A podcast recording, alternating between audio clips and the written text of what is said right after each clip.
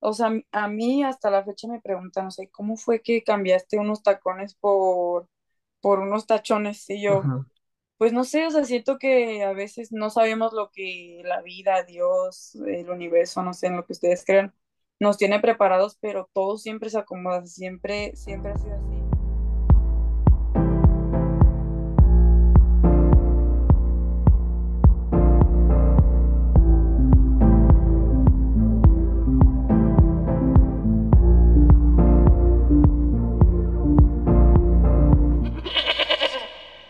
Bienvenidos a este nuevo episodio del podcast La Oveja Negra. Primeramente, gracias por escucharnos a todos los que han estado al pendiente de los episodios. Les agradecemos mucho por estar ahí siempre apoyando y también les queremos pedir que una forma en la que nos pueden apoyar un poquito más para poder llegar a otras personas y poder crecer es dejándonos un review, dejándonos ahí una recomendación en ya sea en Spotify o en Apple Podcast donde ustedes lo escuchen, porque de esa forma nosotros podemos posicionarnos mejor y poder llegar a más personas. Entonces, no les toma más de 30 segundos poder dejar un review, así que les invitamos a que lo puedan hacer. ¿Sale? Y el día de hoy tenemos una invitada muy buena. eh, Carla Martínez está aquí con nosotros. Carla, ¿cómo estás? Hola Andrés, muy bien, gracias, gracias por invitarme y por, por escuchar lo que, lo que tengo que decir el día de hoy. Sí, muchas gracias. Y pues Carla y yo somos hermanos. Carla y yo somos hermanos y somos cuates. Entonces, por si ahí tienen alguna pregunta, si éramos hermanos o no somos hermanos, pues sí, sí, sí somos. La mayoría de las personas que escuchan este podcast ya lo saben, pero si eres una de las personas que no sabía, pues para que lo tengas como, como dato. Y pues hoy vamos a tocar eh, algunos temas con Carla, vamos a hablar de, pues, de su experiencia, de cómo empezó en el fútbol, qué hacía antes del fútbol y sobre todo cosas que ella ha puesto en práctica durante esta trayectoria, eh, durante su vida, que le han permitido poder lograr lo que está logrando. Entonces, pues antes de empezar, Carla, quiero hacerte una pregunta. ¿Te acuerdas de alguna travesura que hayamos hecho cuando estábamos chicos o algo que te acuerdes que digas, de esto no me puedo olvidar? O sea, neta, esta, esta vez sí nos pasamos o sí me pasé, no sé. Justo hace unos días estaba platicando con una compañera, estábamos hablando sobre los dientes y me Ah, acordé sí. que una vez estábamos, no sé cuántos años teníamos, pero estábamos bien chiquitos y tú me, tú me hiciste la travesura a mí porque me dijiste, ven, ven, asómate algo abajo de tu cama y cuando me asomo, me asomo con la boca abierta y me estampas en el piso y pues me rompes en la mitad del diente, ¿no? Y tuve que ir luego, luego al dentista y así, y pues como que hace, hace unos días nos acordamos de eso y dije, ay, no. Así me dicen, ¿y por qué te lo hizo? Y yo, pues por travieso, o sea, no sé qué pasó por su cabeza para hacérmelo, pero me rompió el diente. Oye, sí, ¿verdad? De hecho, yo, yo ni siquiera, o sea, no sé por qué lo hice, o sea, yo me acuerdo muy vagamente y yo digo, oye, pero ¿por qué? O sea, como que está muy loco nada más decirte, hay algo abajo de, de tu cama, te agachas y te estampo en el piso, o sea, qué Sí, raro, ¿no? literal, No, sí, ya sé. También me acuerdo una vez que ¿te acuerdas cuando rompí unas ranitas que mi mamá tenía en su, en su mesa? Me acuerdo que ese día, para ponerlos en contexto, eh, mi mamá tiene unas, unas figuritas de rana, porque a ella siempre le ha gustado el color verde, entonces ahí tenía unas ranitas que yo por andar de travieso las rompía y mi mamá se enojaba un montón, se enojaba un chorro y ya había roto anteriormente unas y pues me había metido una, pues una regañada. Y ese día le rompí varias, creo que con el balón de fútbol o no sé qué estaba haciendo dentro de la casa que las rompí y las escondí debajo del sillón. Las escondí Sí, debajo del sillón. Mi mamá se dio cuenta que pues no estaban las, las ranas y preguntó quién las había tomado o quién las había roto. Y yo le eché la culpa a una prima. Sí. Yo le eché la culpa a una prima y mi mamá le marca a mi tía y le dice que tu hija que rompió esto y mi prima como no, yo no fui, yo no fui y pues ya le tuve que decir que fui yo, pero neta esa vez me, me pasé también, me pasé. Sí, no, no, es que neta eras un caso con tus travesuras, ay. ¿Te acuerdas también cuando, cuando me salí así sin, sin pedir Que te, permiso? que te dejaron afuera de la casa, ay, no. Que a Andrés le encantaba salirse a jugar y mi mamá era de que a esta hora y a esta hora. Y una vez se salió y mi mamá le cerró la puerta y lo dejó allá afuera hasta que llegó mi afuera. papá y tuvo que abrir la puerta. Ay, no, no, no, no. Era Sí, todo muchas un cosas, caso. muchas travesuras, pero no, estuvo, estuvo padre, sí, unas cosas que sí, neta, lo que a ti te hice, la neta, yo no sé por qué pasó, pero unos que ya se quedó atrás. Pero bueno, vamos a, a entrar al tema, Carla. Este, antes de dedicarte al fútbol, para las personas que solamente van a estar escuchando este podcast, Carla ahora es actual jugadora de, de Chivas femenil. pero pues ya ha pasado por ciertas cosas y pues vamos a, a empezar. Antes de dedicarte al fútbol, te dedicabas al modelaje, ¿verdad? Te dedicabas al modelaje y cómo, cómo fue esa, esa etapa, Carla, esa experiencia en el modelaje, platícanos. Pues el modelaje prácticamente empieza de la nada, o sea, un día fue así como que hay un casting, vamos y pues quedé y todo, ¿no? Porque creo que mi estatura me ayudaba mucho. Entonces, pues ha sido algo que ahora lo pienso y digo, me ayudó a poder desarrollar como toda esta parte femenina, este, pues sí, no, como fue, creo que tenía como 13 o sea, Sí, por ahí, sí, algo 13 así. años empecé chiquita, eh, obviamente siempre con, con el cuidado de mis papás, ¿no? De que no se fuera para otro lado Pero me ayudó un buen a, a desarrollar, te digo, esta parte femenina, el, el el saber que me gustaba el maquillaje y todo eso. ujú, Y pues digo, ahorita la verdad que fue una etapa pues bonita para mí, pero no era algo que, que me llenara así al cien por ciento o sea, que yo dijera, me quiero dedicar a esto siempre así, pues la verdad es que no, pero creo que fue pues algo importante para marcar una pauta en mi personalidad ahora. ujú. Y pues creo que básicamente fue como que todo eso. Oye, me acuerdo cuando ibas a las, no sé qué eran prácticas, algo así para caminar, y caminabas con la botella esa, o libros, ¿no? Algo así te ponías en, en la cabeza. Sí, estaba en una agencia y nos, pues en tacones, nos ponían como un palo de escoba en la espalda que lo teníamos que Mm, sostener con los brazos, Para estar derechas, ¿no? sí, para, para mantener la postura así, y luego Mm, era un, un libro en la cabeza, un vaso, una cuchara y creo que un limón, o no me acuerdo que un limón, no, sí, un limón, y pues era caminar así, ¿no? Y tenías como que ir súper derechita y cuidar el caminado así, porque una, un mal paso o una mala postura y se caía el vaso, el libro, así todo, y Y sí te digo, o sea, creo que mucho de eso me ayudó a, a, pues a identificar o a desarrollar tal vez alguna parte de mi personalidad actualmente, o sea, como todo, incluso la gente me dice así, cuando corres, corres súper derechita así yo, no sé si, si influya, pero puedo pensar que sí, o sea, que tiene, Sí. tiene mucho que ver también. Oye, pero qué, qué, qué padre esa parte de que, bueno, cuando uno piensa en el modelaje o piensa en cualquier otra cosa, cómo es que en todo hay ciertas formas de practicarlo, ¿no? O sea, como que siempre hay ciertas cosas que puedes hacer para mejorar. Yo nunca pensé que en el modelaje, o sea, yo na- nada más me acordaba del, de los libros y del, creo que la botella de agua, pero no me acordaba de la, de la La cuchara, ¿era una cuchara, cuchara? sí. Cuchara, limón, el palo en la espalda. No, y había otras prácticas así como que nos vendaban los ojos y te ponían como en un cordón y pues tú caminar así como por ese lado, ¿no? Y, y tienes que ir súper pues concentrada en el espacio que tenías porque cualquier paso y te sí, sí, caes, o sea, sí, ¿sabes? Y sí, o sea, es como a veces de fuera los pensamos que es muy sencillo, que, que no es mucho lo que tienes que hacer, a veces uno piensa que "Ay, pues se paran ahí en la pasarela y caminan y ya, pero no, o sea, realmente, realmente hay algo detrás de, de eso, ¿no? Pues como en todo. Padre, no, pues qué, qué, qué interesante. Ahí si se quieren meter al modelaje para que lo tomen en cuenta, que hay que también Ujú. que entrenar o practicar, no sé cómo se le llame. Pero bueno, Carla, y luego, después del modelaje, ¿ya habías empezado a jugar fútbol o todavía no empezabas? Porque no me acuerdo, porque empezaste No, en la deportiva, ¿entiendo bien? empecé en la deportiva, pero al fútbol empecé ya a los, bueno, como que dejé el modelaje y luego, luego me fui al fútbol. Yo recuerdo que yo practic- empecé practicando atletismo. Ya, cierto. Después de atletismo fue voleibol y después del voleibol fue el modelaje y ya después del modelaje fue el fútbol. O sea, lo- el fútbol lo empecé casi a los 15 ca- entre 14 pero ya para cumplir 15 años. Entonces, sí, fue en la deportiva, en los campos de tierra, todos jugamos en tierra siempre, bueno, al inicio.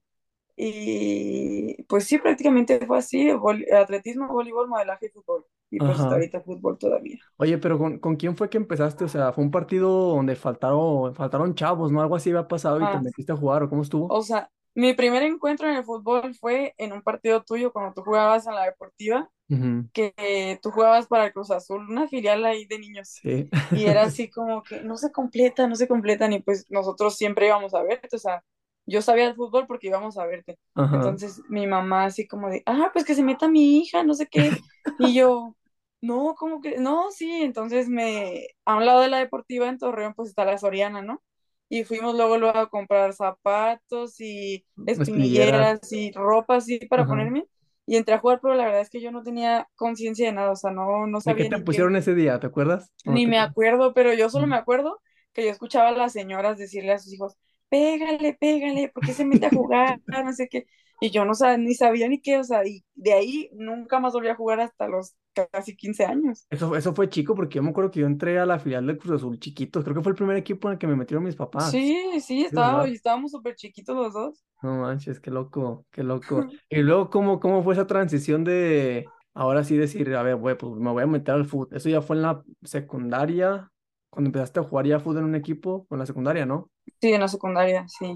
En la deportiva, Ajá. y después de ahí a mí me ve un, no sé si era como un tipo visor, bueno, alguien que tenía un equipo, y me lleva a jugar a San Isidro, en, en Mm, un torneo ahí en el equipo de San Isidro, y recuerdo que jugamos la Copa Santos, y después de ahí, pues entro a la prepa y juego más o menos con el equipo, y ah, después yo entro a otro equipo que se llama Aztecas Y ahí ese equipo me... Ah, vamos a jugar contra Británico. Y ahí es cuando Británico me ve, ¿no? Y me, di- me ofrecen pues la beca de... para estudiar con ellos y jugar mm, con ellos. cierto. Y pues inmediatamente pues mi respuesta fue sí, o sea, lo hablé con mis papás y ellos también como que sí, sí. O sea, yo la verdad esto lo hice sin conciencia, o sea, Claro, sin haber tomado la decisión en mi conciencia de si me iba a dedicar al fútbol o no. claro. Pero yo lo vi por la parte pues de educación, o sea, al Mm. final pues era un buen colegio, una buena escuela y todo. Y aparte porque Entonces, realmente el fútbol en ese entonces para mujeres no muy había lejos. nada, o sea, estaba muy Sí. lejos de lo que es ahora. Ujú, Ujú. Sí, o sea, realmente no era como algo alcanzable como ahora. Entonces era como, bueno, pues si, si esto me va a abrir las puertas a poder tener una buena educación y así, pues lo, lo tomé, o sea, lo tomé y, claro. y empecé en la prepa, eh, ya en el colegio con, con torneos de más fogueo, como con ADEP, con ADEMS y así. Ujú, Y después de ahí recuerdo que ya salgo y entro a la Ibero. Igual con el mismo entrenador que tenía en la prepa, estaba en la Ibero, entonces él me lleva para allá, mm, a la Ibero, y recuerdo que solo estuve un semestre porque pues yo ya había tomado la decisión de que ya me iba a ir con mi papá, porque mi papá vivía en México, me iba a ir a estudiar allá, y se lanza, empiezan los rumores pues de la liga, de la liga femenil, que todos los equipos deben de tener un equipo femenil y así como que como que en ese momento los escuché, pero dije, pues va a faltar tiempo para que pase eso. Y no, fue así como que de un día para otro se lanzan las visorías. Y entonces yo ya, pues yo ya había decidido no jugar. Y me acuerdo que varias compañeras del colegio en la prepa habían dicho como, pues vamos, vamos, no sé qué. Y yo así como, no, no, pues no quiero ir. Y mi mamá, ya tienes, ya el no ya lo tienes y ya practicaste mucho tiempo, no sé Sí, qué, porque ya venías ver. practicando un buen rato. Sí, ya, ya tenía pues ratito, como cuatro o cinco años. Sí, sí, sí. Entonces, pues voy y paso la primer visoría, porque antes pues se manejaba lo de las mayores, ciertas categorías, arriba de Mm, 25 años eran mayores y pues yo todavía estaba chica. Entonces, voy a la visoría, paso las de mi categoría y luego nos dicen, no, pues tal día las vamos a citar ya mezcladas, que van y mm, nos mezclan así. Pero, o sea, ese, esa segunda visoría que yo tuve, literalmente fue como, yo toqué el balón una vez y lo toqué mal. Y luego ya, ya no volví a jugar. Entonces yo dije, no, pues ya no me quedé, no sé qué. Y, y hacen, al final nos juntan y dicen, no, pues hicimos una lista de las jugadoras más destacadas de la visoría, no sé qué. Y está mi nombre y yo, pues yo dije, yo no hice nada, o sea, toqué el balón una vez y lo toqué mal. te tocaste mal. Entonces dije, pues bueno, entonces pues confié en eso, ¿no? Y, y pues ya pasó como todo el proceso, pero el proceso sí duró como dos, tres meses más o menos. Sí, sí, sí. Y pues eso, todo eso en Santos, obviamente. Y en Santos ya, este, pues me dieron, primero me hicieron un contrato de cinco días para el primer torneo que hubo en la liga. Ajá, como un Y, sea, chiquito, ¿no? Sí, o sea, fue un contrato en, aquí en Toluca. En Toluca fue el, el torneo y fue una semana. Entonces teníamos un contrato nosotras de una semana solo para el torneo. Entonces Ah, regresabas y era como, pues, ¿qué pasa contigo? O sea, sigues viendo, a ver si, si le sigues Si gustando, quieres, ¿no? ajá. O sea, prácticamente lo tomas como si fuera una visoría todavía. Entonces ya llegamos, ya pues a la lista definitiva y pues afortunadamente me toca estar y pues desde ahí empieza pues todo esto, o sea, en el Todo dos eso. mil diecisiete me parece que Sí. empieza todo y mi debut es el 5 bueno, el 3 de mayo del 2017 en la Copa y en la Liga el 5 de agosto del Órale, diecisiete 2017. Entonces, pues ya, ya es ratito, sí. Sí, la verdad es que para los que no sepan de la historia de nosotros o de la familia, nosotros tenemos un, digamos, de cierta forma, bueno, venimos ya con el fútbol de cierta forma en la sangre, porque nuestro abuelo fue, jugador profesional, mi abuela también fue jugadora, jugó también del, del lado de mi mamá.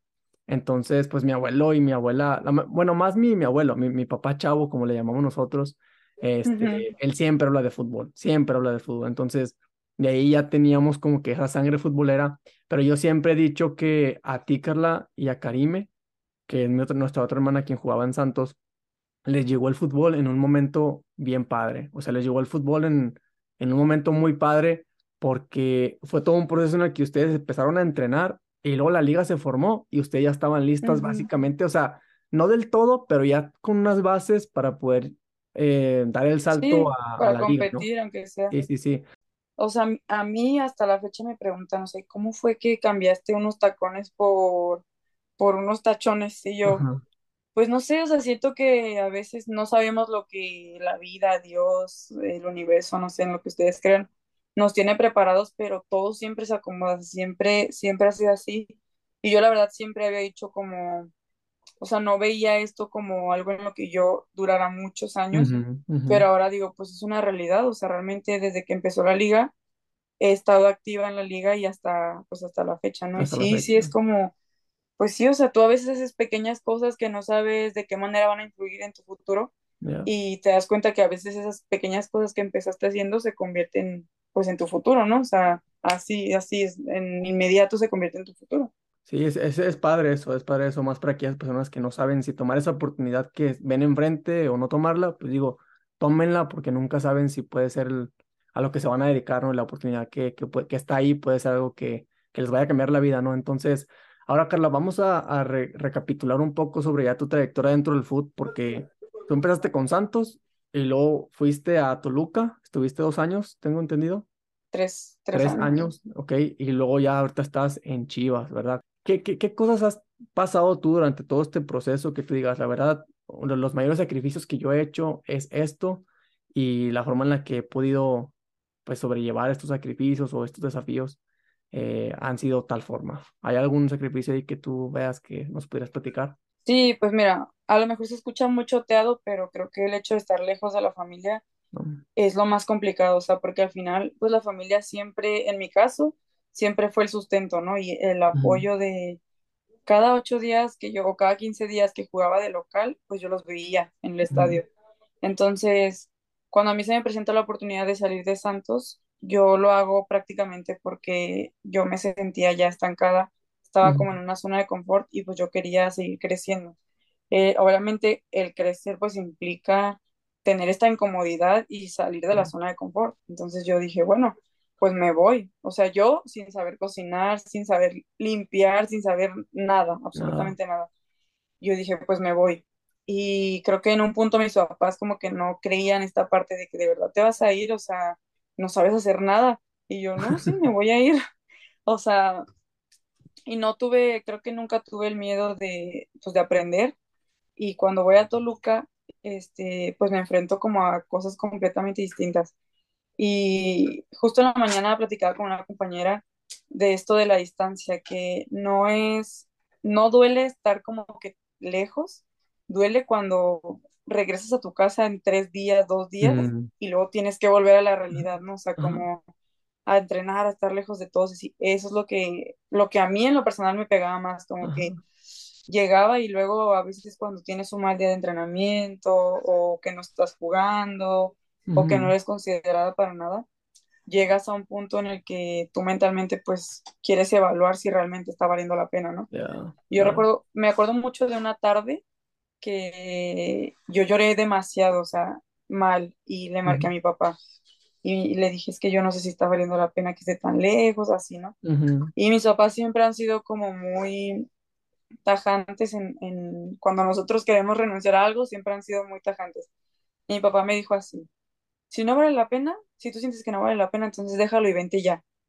Y fue así como, a ver, Carla, o sea, pues reacciona, o sea, realmente sí ha claro. valido la pena, o sea, he conseguido cosas, digo, como objetos personales y crecimiento personal que, que realmente digo, pues ha valido la pena. A lo mejor en ese momento se te nubla todo y, y no te das cuenta de la realidad. Claro, y, y es difícil, pero por ejemplo, también el tener que perder amistades porque empiezas a crecer y empiezas a querer cosas distintas a tu círculo social y ya no encajas ahí, ¿no? Entonces pierdes contacto, pierdes amistades y pierdes relaciones, pues, pues por eso, o sea, por eso mismo de que, que tú ya estás como en otra etapa de tu vida y a lo mejor esas personas se quedaron atrás en la Carla pasada y claro, entonces tienes que buscar ahora rodearte de gente que esté o encima del- de, la etapa en la que tú estás o en la misma etapa que tú vas. claro, Y claro. eso también es complicado, o sea, llegas y, por ejemplo, yo iba a Torreón y yo decía, pues ya no, o sea, ¿con quién salgo? O sea, ya mis amigos, pues ya no son mis amigos, o sea, ya no hablo con ellos, ya no esto, ya no lo otro.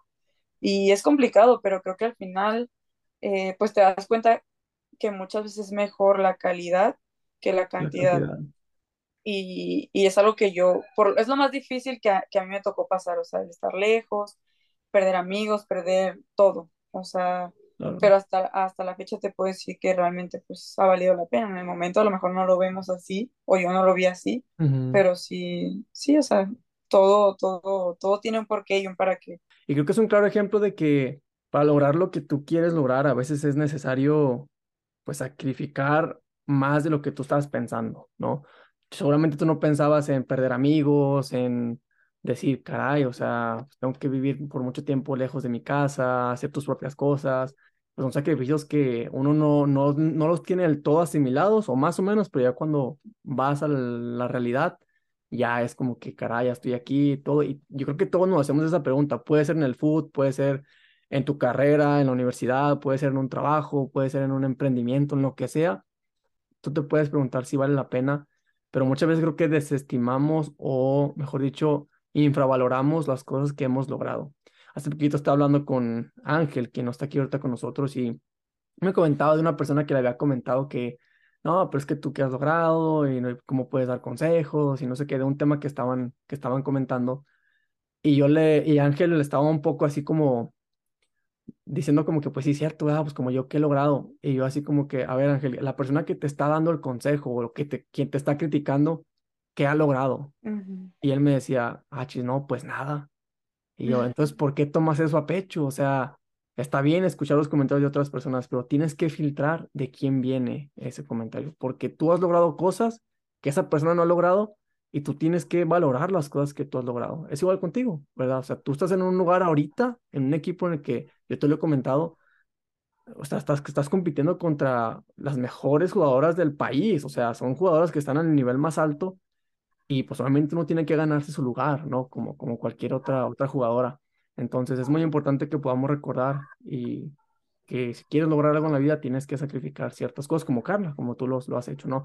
Ahora, Carla, vamos a hablar un poquito al tema de las finanzas. Digo, al final de cuentas, este podcast lo hablamos acerca de desarrollo personal, negocios y finanzas también. Entonces, platícanos un poquito acerca de el tema económico en la liga femenil. Eh, creo que es un tipo de, de comparativa muy grande entre el fútbol de hombres y el fútbol de mujeres. ¿Cómo están los sueldos eh, de diferentes o similares ahorita? Pues mira, de diferencia tienen muchísimo.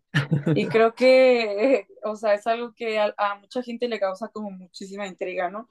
Ujú, Y pues no, o sea, es una realidad y no tendría que esconderse que al final la liga varonil pues ya tiene muchísimos años. claro. Y yo creo que nosotras como jugadoras hemos llegado a ser conscientes de que sí, nuestra liga también está creciendo y está creciendo muy, muy rápido, pero vamos poco a poco. Y creo que cada año que lleva la, liga se ha visto un avance, un incremento en, en cuanto a interés. Me refiero a que los clubes realmente les interesa invertir en sus equipos y eh, pues dentro de eso va pues todo el, el apoyo económico, ¿no? O sea, los Ujú, sueldos. Yo te digo, yo que he pasado por tres equipos distintos, pues yo, yo personalmente he visto mejoría para mí. Yo no sé, a lo mejor llego y ahora platico con mis actuales compañeras o en mi club pasado y pues ellas me dicen, a lo mejor las que han estado hace mucho de que, no, pues se ha crecido o ha cambiado esto y así. Pero yo personalmente sí he tenido pues el contraste y la diferencia entre los tres clubes y, y creo que sí, o sea, a lo mejor nosotras como jugadoras te puedo decir que tal vez no ganamos ni el 10% de lo que puede ganar un hombre, sí, pero eso también depende pues mucho del club, ¿no? Al final, y como la mayoría de nosotras no teníamos las bases como fuerzas básicas o así, pues es, es un poco más entendible que conforme vaya creciendo la liga y pasando el tiempo, pues vayas pudiendo generar como ese colchoncito de, de currículum y que de esa manera tú como jugadora puedas darte mayor valor y que los clubes puedan considerarte como tal. Y obviamente pues ante el valor que tú te des, los clubes pues van a, a darte también. ¿Tú consideras que, o sea, sí, se puede vivir de los salarios que ofrece el fútbol femenil o crees que depende del club, depende del tipo de jugadora, depende de otros factores? ¿Tú, tú, tú qué piensas? Pues mira, yo te digo, ¿se puede vivir? Sí. ¿En, ¿Bajo qué condiciones? No sé, porque eso sí, o sea, depende mucho del club. Hay clubes que hasta la fecha, o sea, la liga teniendo casi seis años, no han querido invertir en sus, en sus jugadoras y pues la verdad que las condiciones en las que se vive pues es, son, o sea, no son las más apropiadas. Pero por ejemplo, yo te puedo decir, yo en los tres años que estuve en mi club pasado, pues empecé como todas, como las foráneas que no conocen así, viví primero con mis roomies, o sea, tuve, tuve cinco roomies en una casa. Mm, después fuimos tres, tres, y después ya empecé yo a vivir sola. Y te digo, bajo, a lo mejor no es como la casa ideal o la casa que tú tienes pensado, claro. este, que vas a rentar o que vas a habitar, pero va con el tiempo, porque yo te digo, yo viví solamente seis meses en, en un cuartito y después de ahí ya yo tenía mi propio departamento, podía, o sea, mi departamento amueblado, este, obviamente con la mejora económica, claro, o sea, conforme a tu trabajo. Entonces te digo, sí se puede vivir, pero depende mucho del, o sea, de la condición, del, del, salario en la condición en la que tú vas a vivir. ¿Y tú qué piensas sobre el tema de administrar el, dinero? Porque creo que eso no solamente aplica para las jugadoras, pero aplica para cualquier persona que trabaja o que genera ingresos. ¿Cómo tú has podido, eh, de cierta forma, administrar tu dinero de tal forma que puedas invertir? Porque obviamente es un tema que vamos a hablar ahorita más adelante, ahorrar también y sobre todo, pues tener una estabilidad en la parte económica, tomando en cuenta que pues no ganan como los futbolistas, pero yo siempre he dicho que administrar el dinero no tiene que ver con la cantidad con la que ganas, sino con la, con la forma en la que lo administras, ¿no? Entonces, ¿tú cómo, cómo, lo has hecho? Platícanos un poco sobre ese. Pues, pues mira, cuando te digo que yo salí de mi casa sin saber nada, literalmente yo no sabía ni cuánto costaba pagar un recibo de luz. Y ah, hubo meses en los que yo estaba así justa, justa la quincena que que yo tenía 500 pesos para sobrevivir así, literal, y pues yo tenía que pagar Uber y tenía que pagar comida y todo. Y yo recuerdo que, pues, a lo mejor yo afortunada, o sea, tengo, pues, valga la redundancia, la fortuna de que, de que tú sabes de todo este tema de, que me gusta. administración y eso, ajá, y que te puedo utilizar. Entonces, pues, tuve como ese beneficio de poder orientarme haciendo un, un presupuesto mensual y quincenal para poder repartir bien cuáles eran los gastos que yo tenía y poder administrarme de buena manera porque yo desde que salí de mi casa me propuse no pedirle ni un peso a mis papás, entonces hasta la fecha pues he podido cumplirlo. Y creo que el poder determinar cierta cantidad para cierta cosa fue lo que más me ayudó. Y a veces era como que, no sé, yo tenía dinero guardado para mis vacaciones. Yo usaba la técnica de los sobres. Yo tenía vacaciones, víveres, renta, eh, así ahorro, todo en cada sobre y así iba metiendo dinero. Y a veces yo misma, yo como que según yo me, me autoprestaba mi dinero, era como, ay, es que ya no tengo para los días. Bueno, agarro en mis vacaciones, no sé, 500 pesos y yo decía, la siguiente quincena me tengo que pagar esos 500 pesos más lo que corresponde de, de cada quincena, ¿no? Entonces, pues aprendí a administrarlo de esa manera y ya cada vez que, que mi ingreso iba siendo pues mayor, igual poder ajustar esa parte de, la administración, ¿no? Y hasta hace poquito fue cuando realmente empecé con esta parte de poder invertir eh, mi dinero, pues para mi retiro, o sea, para tener algún colchón ahí de, de algo y, y, y, no quedarme en cero si en algún punto mi cuerpo ya no da o ya, ya no quiero jugar, este, pues poder tener algo que, algo con lo que pueda vivir, o sea, sí, de hecho, que quiera. Sí, sí, sí, Carla. De hecho, qué, qué bueno que comentas eso porque comentaste varios puntos importantes. El primero, tener un presupuesto. Y aquí voy a hacer un tipo de anuncio. Si tú estás buscando hacer un presupuesto de forma fácil, sencilla, presupuesto de Carla y yo también pues utilizamos. Tengo una plantilla ahí en mis redes sociales, que mi red social va a estar en el link de este, de este episodio. puedes entrar y puedes descargar la plantilla para que la puedas empezar a utilizar de forma muy fácil. Y segundo, la técnica que tú utilizaste o que utilizas sobre los sobres, muchas personas lo, la, la ven como que no sirve, pero realmente sirve. O sea, muchas personas, yo nunca recomiendo tenerlo en sobres, pero personas así que utilizan diferentes técnicas, pues es válido, ¿no? Es válido tener sobres para que puedas separar el dinero y te ayude a poder tener más control. Ahora, un presupuesto tampoco quiere decir que va a ser estático al, ser, al 100%, que lo vas a poder determinar al 100% porque hay situaciones, ¿verdad?, que pasan. Entonces, no hay que frustrarse. Si tú quieres hacer un presupuesto, no hay que frustrarte en que, híjole, hoy no me alcanzó para este tema, para este ítem, pues voy a agarrar dinero de otro lado para poder cubrirlo, pero sabes que el próximo mes lo puedes reajustar y recuperar ese dinero o reajustar los porcentajes para que, o sea, sea mejor, ¿no? Entonces, eh, muy, muy padre, muy padre, Carla, eso, porque creo que eso aplica para cualquier persona, independientemente de su trabajo, sus ingresos, es importante poder administrar tu dinero y un presupuesto, yo siempre lo he dicho, es la clave para poder hacerlo. Ahora, en el tema de inversiones, Carla, platícanos un poquito en qué inviertes tú, o sea, en general. Pues invierto en la bolsa de valores, o sea, realmente me encargo pues de mandar el dinero y, y que tú seas el que lo maneje, porque yo la verdad no, como que eso no es lo mío, pero sí trato como de tener esta, pues este hábito de poder, de poder determinar cierta cantidad a la, a la inversión y al ahorro. Y ¿Crees que es importante? Sí, no, muchísimo. O sea, si, si yo pudiera decirle algo a Carla desde que em- empezó a percibir o a recibir un poco de dinero, yo le hubiera dicho desde el principio que invirtiera algo, aunque sea 100 pesos, aunque sea 50 pesos, pero que algo estuviera haciendo con su dinero.